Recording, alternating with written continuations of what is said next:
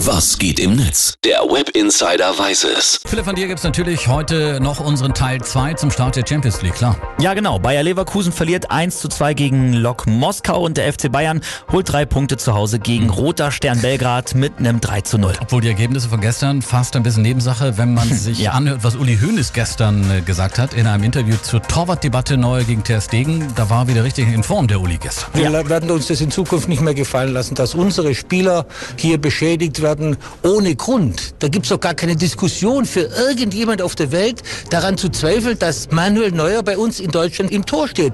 Und wenn ich heute höre, vielleicht bis zu Europa, der kann so lange spielen, solange er gesund ist, weil der wird immer der Beste sein. Das ist Uli, wie wir ihn kennen Wie er und lieben. und lebt, ja. Und äh, das Internet ist natürlich von seiner Aussage voll getriggert. Wir schauen uns jetzt dazu mal ein paar Kommentare Gerne. an. Hanna schreibt, Miasan äh, mal wieder beleidigt. Schon jemand ins Grundgesetz geschaut? Oh Mann, ja, die Sache mit dem Grundgesetz, klar, gab's ja auch noch. Äh, Ja. Apropos Gesetz, Uli Hoeneß ist ja irgendwie im Grunde genommen auch Beweis dafür, dass äh, längere Inhaftierung Menschen nicht unbedingt verändern muss.